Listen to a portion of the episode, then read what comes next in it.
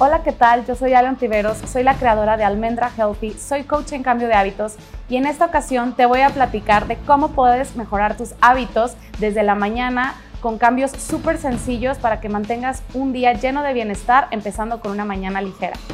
Ok, bueno, pues ¿cómo le vamos a hacer? Los pasos son súper sencillos, tal vez les parezcan muy insignificantes o chiquitos, pero lo importante aquí es mantenerlos y es la constancia. Al despertar lo primero que tienen que hacer es tomarse un vaso de agua. Un vaso de agua puede sonar algo como muy simple, pero nos va a traer muchísimos beneficios.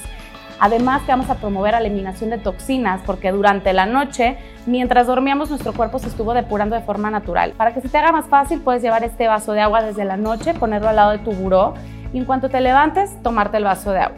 Después de esto, lo que yo te recomiendo es que tomes una taza de agua, pero esta va a estar a temperatura más calientita, puede ser tibia o como si fuera un té. A esta tacita de agua, si no te gusta tomártela así sola, le puedes poner jugo de limón que va a promover la limpieza del hígado y de los intestinos. También le puedes poner un poco de jengibre rallado. El punto es hacerlo de una forma que a ti te guste para que lo continúes haciendo todos los días.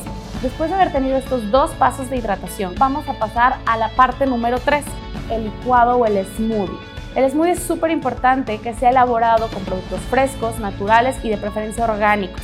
No queremos que sea una bomba al estómago, al contrario, queremos que sea súper fácil de digerir, que sea algo que nos dé mucha energía, entonces lo vamos a hacer a través de alimentos líquidos. Siempre tiene que llevar verduras, semillas, alguna fruta, algún cereal y que la base líquida siempre sea o agua o alguna leche vegetal. Después de todo esto o antes, de acuerdo a tus necesidades o a tus prioridades, vas a meditar. ¿Por qué es tan importante la meditación? La meditación para mí es mi hábito favorito.